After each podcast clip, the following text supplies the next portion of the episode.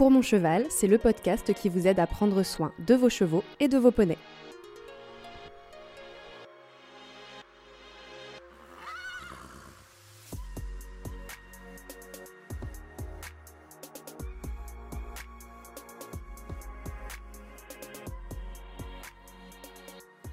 S'il n'existe pas véritablement des droits euh, pour les animaux, on peut euh, dire qu'en revanche, euh, nous avons pris en considération ces, droits des animaux sous l'angle des devoirs des hommes envers les animaux. Avec Pour mon cheval, je vais vous donner des clés pour être dans la bientraitance avec vos chevaux, pour que vous sachiez comment respecter leurs besoins. Je me suis demandé très concrètement, d'un point de vue juridique, quels sont les droits de nos chevaux, quels sont nos devoirs envers eux. Émilie Vaccin est avocate depuis 13 ans.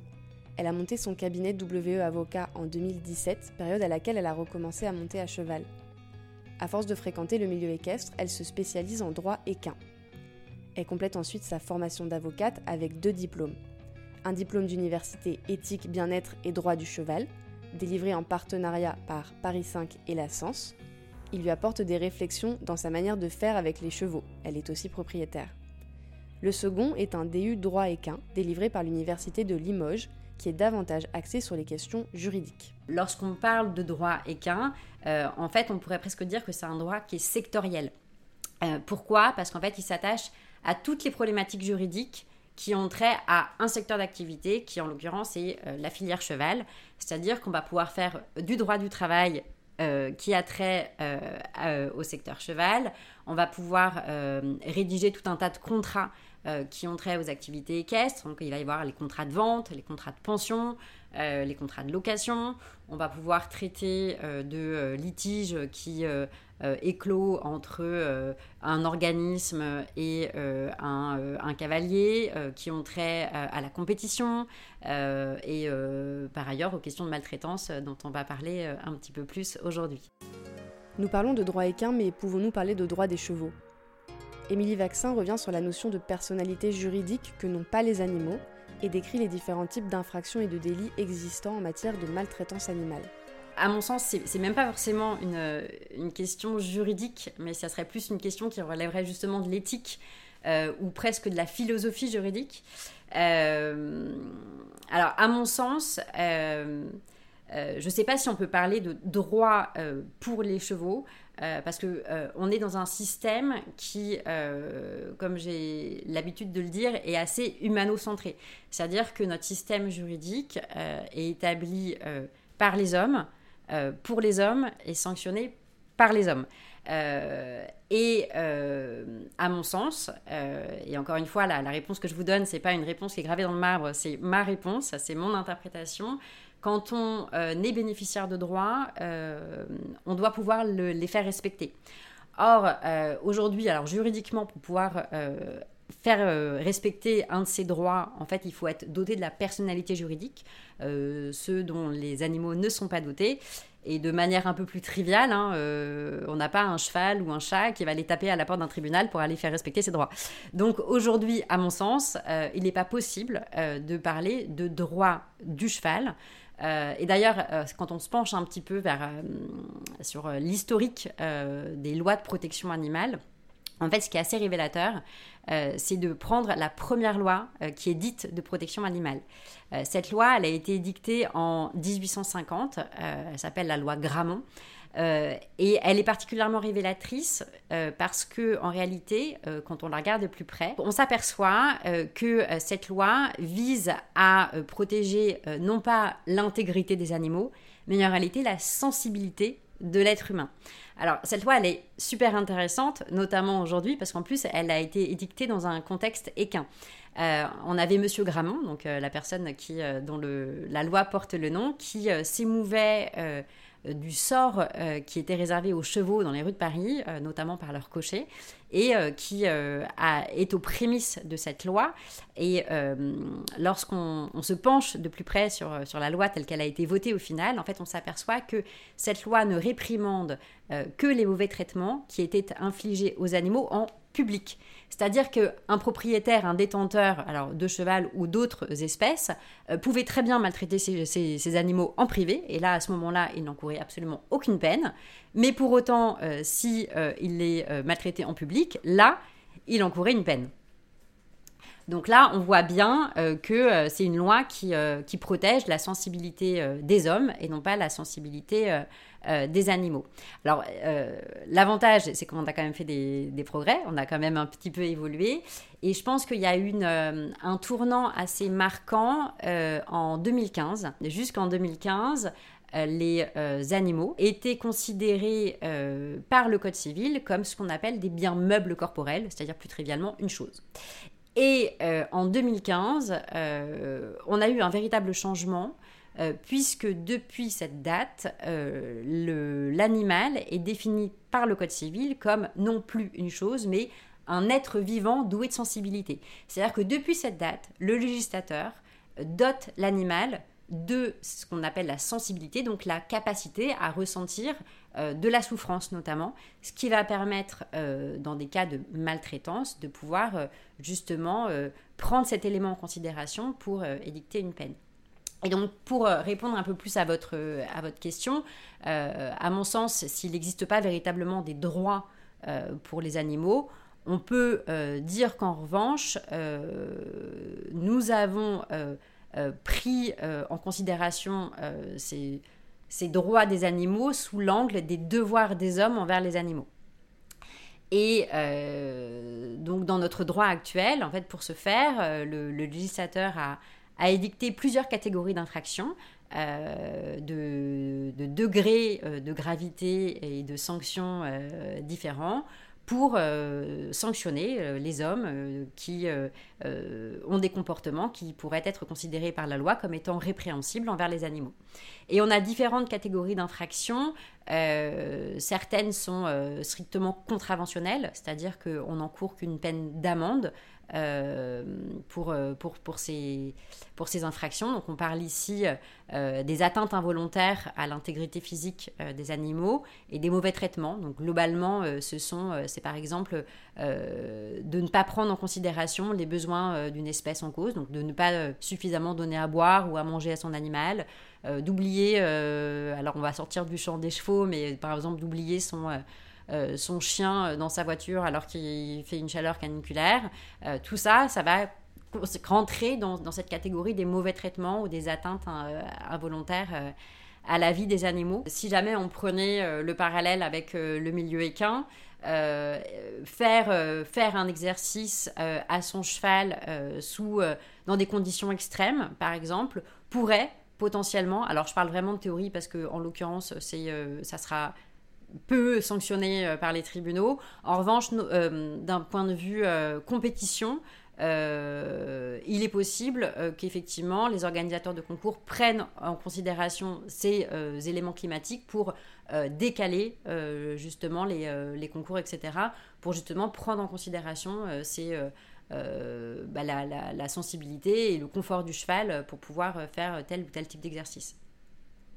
Ensuite, si on continue sur notre échelle de, sanctions, euh, on va passer dans la catégorie des délits. Euh, donc catégorie dans laquelle on va avoir les atteintes cette fois-ci non pas involontaires mais volontaires à l'intégrité du cheval, donc pour lesquelles on va risquer euh, des peines d'amende mais également de, prison. on va avoir l'abandon, sachant que pour l'abandon, on encourt une peine de prison qui peut aller jusqu'à 3 ans d'emprisonnement et 45 000 euros d'amende. Et si cet abandon a causé la mort de l'animal, à ce moment-là, l'amende sera plus élevée, elle pourra atteindre 75 000 euros d'amende. Et ensuite, on va passer euh, à une catégorie encore plus grave euh, de, de délits. Euh, et on s'attaque alors à ce qu'on appelle les sévices graves ou actes de cruauté. Alors, sachant qu'on n'a pas forcément de définition légale de ce que sont les sévices graves ou les actes de cruauté. Euh, en revanche, euh, la jurisprudence exige que euh, pour la constitution de ce délit, soit démontrée une intention, ce qu'il appelé perverse, de l'auteur de ce délit. Donc globalement, si on fait un parallèle avec des faits assez récents qui ont été diffusés alors dans la presse équine, mais de manière plus générale, on avait il y a 2-3 ans les cas de mutilation de chevaux. donc là, dans ces cas-là, alors même si l'affaire n'a a priori pas été résolue et que les auteurs n'ont pas été retrouvés, je pense qu'on aurait pu effectivement, euh, sans le grand doute, tomber dans ce, type d'infraction. Euh, donc pour ce type d'infraction, les peines sont euh, les mêmes que pour l'abandon, c'est-à-dire 3 ans d'emprisonnement, 45 000 euros d'amende. Et il ne faut pas oublier également que tout ce qui est acte d'enregistrement et des diffusions euh, d'infractions concernant la maltraitance animale sont également assez sévèrement réprimées puisqu'elles sont passibles de peine d'emprisonnement et euh, de peine d'amende. Ces peines, euh, ou en tout cas ces infractions qui sanctionnent euh, la diffusion euh, des, actes de maltraitance animale euh, viennent faire un écho particulier justement avec la loi Gramont de 1850 qui viennent protéger la sensibilité du public mais également alors j'imagine aussi éviter la propagation de tels agissements. La propagation virale, notamment sur les réseaux sociaux, d'agissements de la sorte. Alors là, je vous ai parlé de peines de, euh, d'amende et de peines d'emprisonnement, alors qui sont euh, euh, assez rarement prononcées. après, alors il y, a deux raisons, enfin il y a une raison à cela notamment qui est que les, les, personnes qui sont chargées de l'application de ces peines, notamment les magistrats, sont euh, peu formés aux questions de, de, sensibilité, euh, de, sensibilité, animale. Et après, la deuxième raison, euh, qui est à la fois une cause et à la fois un, constat, hein, c'est que la peine de prison pour ce type d'infraction, à tout le moins lorsque ce sont des, des premières commissions d'infraction, me paraissent pas forcément très adaptées. C'est-à-dire que quelqu'un qui a commis un acte de maltraitance animale sans en avoir forcément une conscience avérée, euh, je ne suis pas persuadée qu'une peine d'emprisonnement sera la peine la plus adaptée. En revanche, à tout ce panel de, de de, peines peuvent, euh, s'ajouter ce qu'on appelle des peines accessoires ou des peines complémentaires, au titre desquelles euh, notamment la confiscation de l'animal, l'interdiction de détenir un animal. Donc dans ces cas-là, quand vous confisquez l'animal qui a été la victime et l'objet de, souffrance, bah, à ce moment-là, bah, vous empêchez la personne de, réitérer. De la même manière en lui interdisant de détenir un animal. Euh, vous avez également pour les professionnels euh, la possibilité de prononcer l'interdiction d'exercer un métier en lien avec les animaux pendant une durée de 5 ans. Et ce qui me paraît, moi, euh, la peine la plus adaptée, en tout cas pour les primo-délinquants ou les personnes qui n'avaient pas forcément conscience de la gravité de leurs actes, des, la possibilité d'enjoindre aux condamnés d'effectuer un stage de sensibilisation à, à, la cause animale euh, étant précisé que ce stage de sensibilisation doit être payé par le condamné. Donc euh, en général, quand on met en plus la main au portefeuille, euh, ça, peut, ça peut avoir un, effet électrochoc. Et à mon sens, c'est vrai que ce type de peine peut être véritablement intéressante en faisant prendre conscience à la personne qui a été condamnée qu'effectivement l'animal a une sensibilité et qu'il s'agit vraiment d'un délit. Savez-vous quel est le statut d'un cheval? Est-ce un animal domestique, de compagnie, de rente, un peu de chaque? Effectivement, il y a pas mal d'amalgames qui, euh, qui, qui, sont faits euh, par rapport au statut du cheval, euh, qui a fait d'ailleurs l'objet de, quelques études. parce qu'en réalité, contrairement à, aux autres animaux euh, de compagnie. Donc là, je pense ici euh, surtout aux, chiens et aux chats, euh, qui, sont rarement des, animaux de travail et qui ne sont absolument pas des animaux destinés à la boucherie. Le cheval, lui, il a, suivant la personne qui le détient, ou la, fonction qui lui est attribuée, un statut qui pourrait être considéré comme assez protéiforme. C'est-à-dire que pour le particulier qui détient un cheval au bout de son jardin, on est clairement dans un ressenti d'animal de compagnie. Euh, pour euh, un éleveur, on va être euh, dans un statut du coup de bah, de, de, professionnel vis-à-vis de, vis-à-vis de, de, l'objet de, sa profession. Et euh, pour euh, la, filière bouchère, en fait, l'éleveur qui va élever euh, le cheval en vue de sa production de viande, on va forcément être dans une logique d'animal de rente. Et donc tout ça est, fondu, et, et pour, c'est vrai que pour le législateur, pour la, considération juridique, en fait, on, a décidé, alors de manière sans doute un peu simpliste, mais de laisser le cheval dans cette catégorie d'animal de, rente, étant précisé qu'au cours de sa vie, en fait, le cheval peut avoir plusieurs statuts.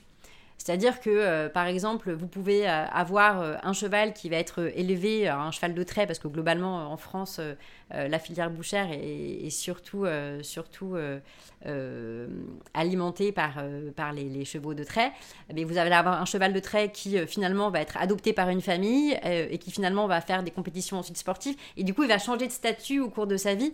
et donc, c'est vrai que lui attribuer de prime abord à sa naissance un statut qu'il n'aura pas forcément tout au long de sa vie pourrait être problématique. En ce qui concerne les infractions, en fait, les, infractions qui ont été édictées par le législateur pour euh, les animaux euh, euh, dans le, code pénal s'appliquent à tous les animaux domestiques. donc, de, manière générale, qu'il s'agisse d'un chat, d'un chien, d'un cheval, il n'y aura pas de, différence de traitement. Alors la, question peut se poser de savoir si effectivement euh, s'appliquent euh, les infractions dont on vient de parler à la filière bouchère.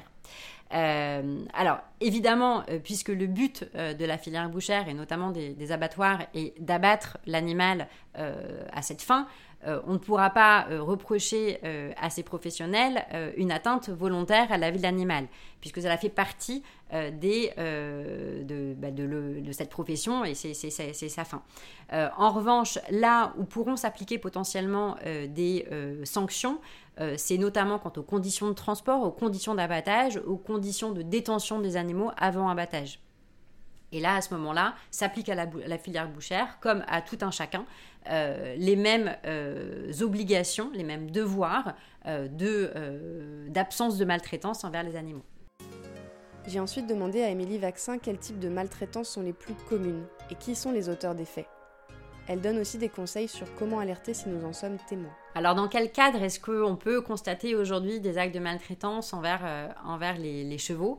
Euh, Alors à mon sens, euh, concernant les chevaux, on est dans une catégorie qui est distincte des, justement des animaux de compagnie, donc chiens et chats.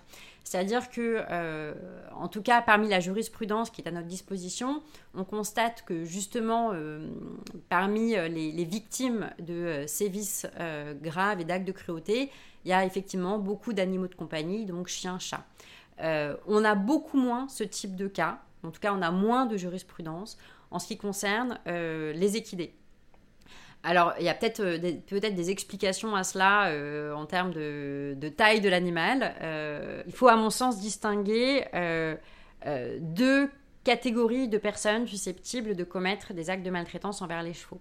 D'un côté, on peut distinguer les particuliers qui détiennent des chevaux, mais qui, par ignorance, euh, des besoins physiologiques euh, des chevaux, euh, par ignorance de leurs leur, conditions de détention optimales, en viennent à commettre des actes de maltraitance. Et c'est là où la question du certificat d'engagement et de connaissance, dont on va peut-être parler tout à l'heure, pourra, pourra avoir un véritable impact. Après, la deuxième catégorie euh, de personnes qui sont susceptibles de commettre des actes de maltraitance, euh, ça va être des professionnels. Et là, non pas pour des raisons euh, d'ignorance des besoins des chevaux, parce que ceux-là, ils les connaissent. En revanche, à mon sens, ce sont des actes de maltraitance qui peuvent s'expliquer par ce que je pourrais appeler la, des, causes contextuelles qui tiennent notamment à la rudesse du, métier, en tout cas de, quel qu'il soit, hein, euh, de, professionnels de la filière. Parce qu'on a des, enfin, lorsqu'on exerce euh, en tant que professionnel dans la filière du cheval, on est confronté à euh, des conditions climatiques qui peuvent être excessivement rudes, c'est-à-dire que l'hiver il peut faire excessivement froid, l'été également. Dans d'autres corps de métier, on s'arrête, on suspend le travail. Lorsqu'on est dans la filière du cheval, en fait, il faut continuer à sortir les chevaux, il faut continuer à les nourrir, à les faire boire. Euh, on est confronté également à euh, des horaires à rallonge, c'est-à-dire que euh, pour le commandé mortel, à la fin de la journée de travail, on rentre à la maison, on va se coucher. Là, en général, on habite sur le lieu de, vie des chevaux et, à 3 heures du matin, on peut avoir une naissance, on peut avoir une colique. Et donc, finalement, alors même que vous étiez exténué, eh ben, en fait, finalement, il faut se lever. Et le lendemain matin, il faut nourrir les chevaux à la même heure. on est susceptible d'être euh, sujet euh, à, aux variations de prix des matières premières, notamment à l'inflation euh, en ce qui concerne le, foin, le fourrage, et ne pas pouvoir répercuter ces augmentations de prix sur la clientèle. Et donc tout ça va faire que l'être humain qui s'occupe des chevaux au quotidien sera malheureux, fatigué, exténué, et que euh, et ça, ça résulte d'études euh, de la sociologie du travail, qu'en fait, lorsque euh, l'homme n'est pas dans des conditions lui-même de bien-être, en fait, il est amené à commettre de manière plus, plus fréquente euh, des actes de maltraitance envers autrui. Alors, euh, dans un, cadre de vie familial, ça va potentiellement se répercuter euh, sur des enfants, mais là, dans le cadre de vie de, professionnels de la filière du cheval, si le professionnel du cheval n'est lui-même pas dans des conditions adéquates, en fait, potentiellement, il y a beaucoup plus de probabilité qu'on puisse observer des actes de maltraitance derrière. Alors, ça sera jamais euh, dans ces cas-là, euh, de l'intention pure. C'est-à-dire que parmi les professionnels des chevaux, ce sont des gens qui se sont engagés euh, dans cette filière en général très jeunes, par passion. et donc, il n'y en a pas un parmi eux qui n'aime pas les chevaux. En revanche, parce que des conditions financières difficiles, parce que des conditions contextuelles difficiles, ils vont être amenés à commettre des actes de maltraitance. Alors parmi les, éléments de, méconnaissance ou d'ignorance des, des, particuliers qu'on peut observer, on a plusieurs types de comportements alors qui sont liés souvent euh, et quasiment exclusivement hein, euh, aux besoins physiologiques des chevaux. C'est-à-dire que ça va être des personnes qui vont détenir des chevaux, souvent pour faire du sauvetage en réalité, hein, euh, et qui ne vont pas savoir que ben, par exemple, l'hiver, quand il n'y a pas d'herbe dans le champ, il va peut-être falloir les complémenter. Ou suivant les races de chevaux, en fait, euh, certains chevaux, par exemple, si vous avez un Shetland, euh, il n'aura pas forcément besoin euh, d'avoir des granulés en plus, sinon il va vous faire une petite fourbure.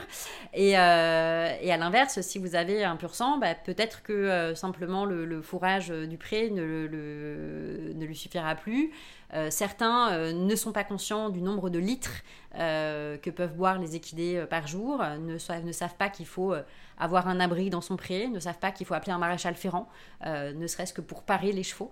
et on se retrouve face à des situations où en fait par ignorance euh, et par euh, manque de d'appel à des professionnels, on se retrouve face à des situations euh, assez catastrophiques. Comment, comment alerter lorsqu'on est face à des, à des situations, lorsqu'on est face à des situations de maltraitance bah, tout simplement en alertant la police, la gendarmerie ou alors la DDPP, donc Direction départementale de la protection des populations, faire appel sinon à une association de, de protection animale euh, alors ma recommandation euh, pour que le cas soit traité, euh, c'est d'étayer un peu le dossier, c'est-à-dire que simplement appeler ou écrire un mail en faisant tas d'actes de maltraitance, il y a quand même beaucoup de chances que ça passe à la trappe.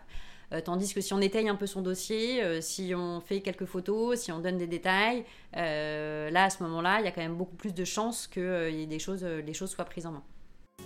Vous en avez peut-être entendu parler, il est entré en vigueur le 31 décembre 2022 le certificat d'engagement et de connaissance. Émilie Vaxin en détaille le contenu, la manière de l'obtenir et son utilité. Il faut faire ici la distinction entre propriétaire et détenteur de l'équidé. Euh, à mon sens, c'est une bonne innovation. Euh, c'est-à-dire qu'effectivement, pour ces cas de maltraitance par ignorance, euh, on ne pourra plus, en tout cas si ce certificat a été euh, délivrer euh, de manière sérieuse, prétendre ne pas connaître quels sont les besoins physiologiques du cheval. Alors qu'est-ce que c'est que ce certificat? Ce certificat, il est excessivement récent puisqu'il est rentré en vigueur au 1er janvier de cette année, donc 1er janvier 2023.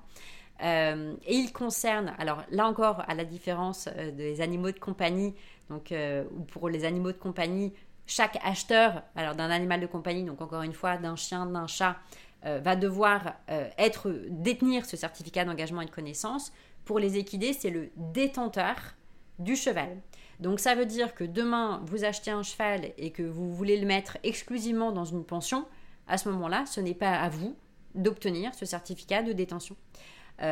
En revanche, vous achetez un cheval et vous envisagez de le mettre dans un pré qui vous appartient ou au bout de votre jardin, à ce moment-là, il vous faudra obtenir ce certificat euh, d'engagement de connaissance, étant précisé que, attention, parce que là on est au mois de juin et que euh, à la veille des entre guillemets grandes vacances, ça peut arriver.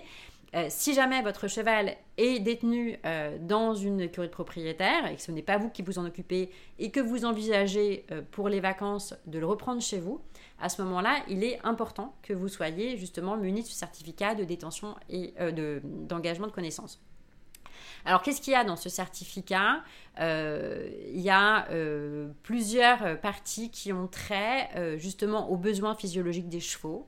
À des, des, obligations notamment à respecter en termes de transport, à toutes les conditions d'identification, de, traçabilité.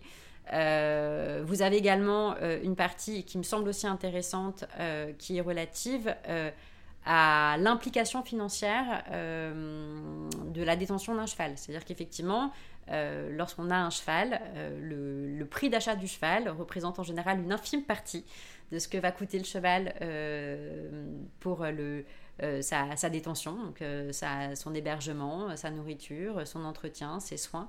Et ça, quelques personnes n'en sont pas forcément conscientes. Alors, est-ce que le, certificat de, connaissance, euh, d'engagement de connaissance a une valeur légale? Alors oui, parce qu'il a été dicté par une loi. Euh, après, il y a différents, euh, différents biais. C'est-à-dire que aujourd'hui, si en tant que propriétaire, enfin détenteur du coup d'un cheval, vous n'êtes pas en possession de ce certificat, vous n'aurez pas de peine d'amende qui sera qui prononcée à votre encontre. En revanche, euh, une peine euh, d'amende peut être euh, prononcée à l'encontre de la personne qui, depuis le 1er janvier 2023, vend un cheval sans s'assurer de, de savoir si vous êtes ou pas le, détenteur. après, il y a, deux choses qui. Enfin, deux éléments où le bas blesse. C'est qu'en réalité, pour le, vendeur, il est très difficile de savoir ce que vous allez réellement faire du cheval. C'est-à-dire que c'est uniquement du déclaratif si jamais vous lui dites que vous allez le mettre dans une écurie euh, de propriétaire euh, et que finalement vous le mettez au bout de votre jardin, euh, il n'a aucun moyen de s'en assurer. Et après, effectivement, moi, dans ma, dans ma vie d'avocate, c'est vrai qu'il va y avoir, en fait, ce certificat d'engagement de connaissance, il va potentiellement pouvoir permettre de,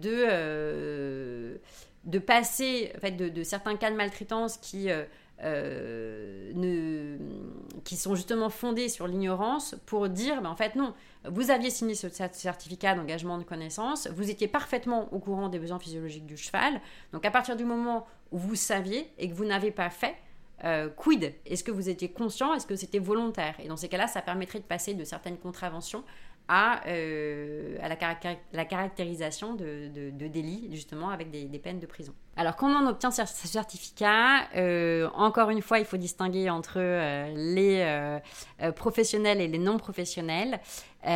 pour les professionnels, tous ceux qui, au 1er janvier 2023, détenaient déjà des chevaux depuis 18 mois, sont exemptés de, euh, de l'obtention de ce certificat. Et de la même manière, pour tous les professionnels du secteur du cheval, dont une liste est fixée par décret, mais globalement ça englobe quand même beaucoup de professions du cheval dès lors que vous avez euh, un diplôme. Euh, donc ça va aller du palefrenier au maréchal ferrand, au moniteur d'équitation, en, passant par toute une catégorie de mémoire. Une douzaine de, diplômes qui sont visés. Euh, donc tout cela sont euh, présumés euh, détenir à l'obtention de leur diplôme ce certificat d'engagement de connaissance. Il vous appartient de s'assurer de, l'obtention, enfin en tout cas de la, détention de ce certificat par le professionnel. Après, si c'est une écurie qui est implantée depuis plus de 18 mois, elle l'a d'office. Et si euh, votre cheval est justement... Euh, euh, en fait, il faut s'assurer de l'obtention du diplôme par la personne qui, qui, va, qui va garder votre cheval.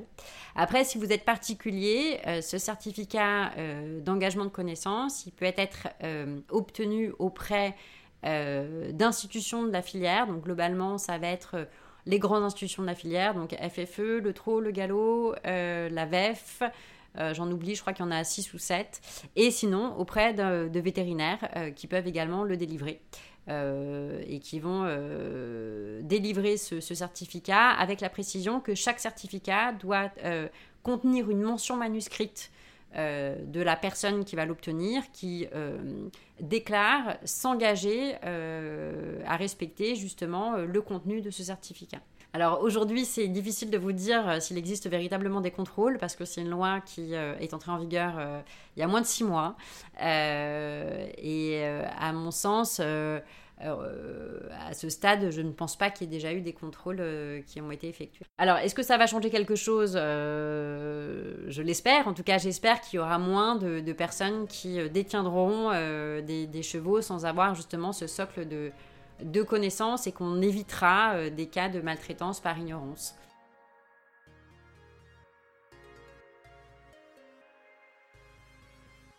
De cet épisode, je retiens que les chevaux ne peuvent pas revendiquer eux-mêmes des droits et que nous, humains et propriétaires, nous devons de respecter nos devoirs envers eux. Je retiens que les maltraitances sont souvent le fait de méconnaissances pour les particuliers et de conditions de travail difficiles pour les professionnels.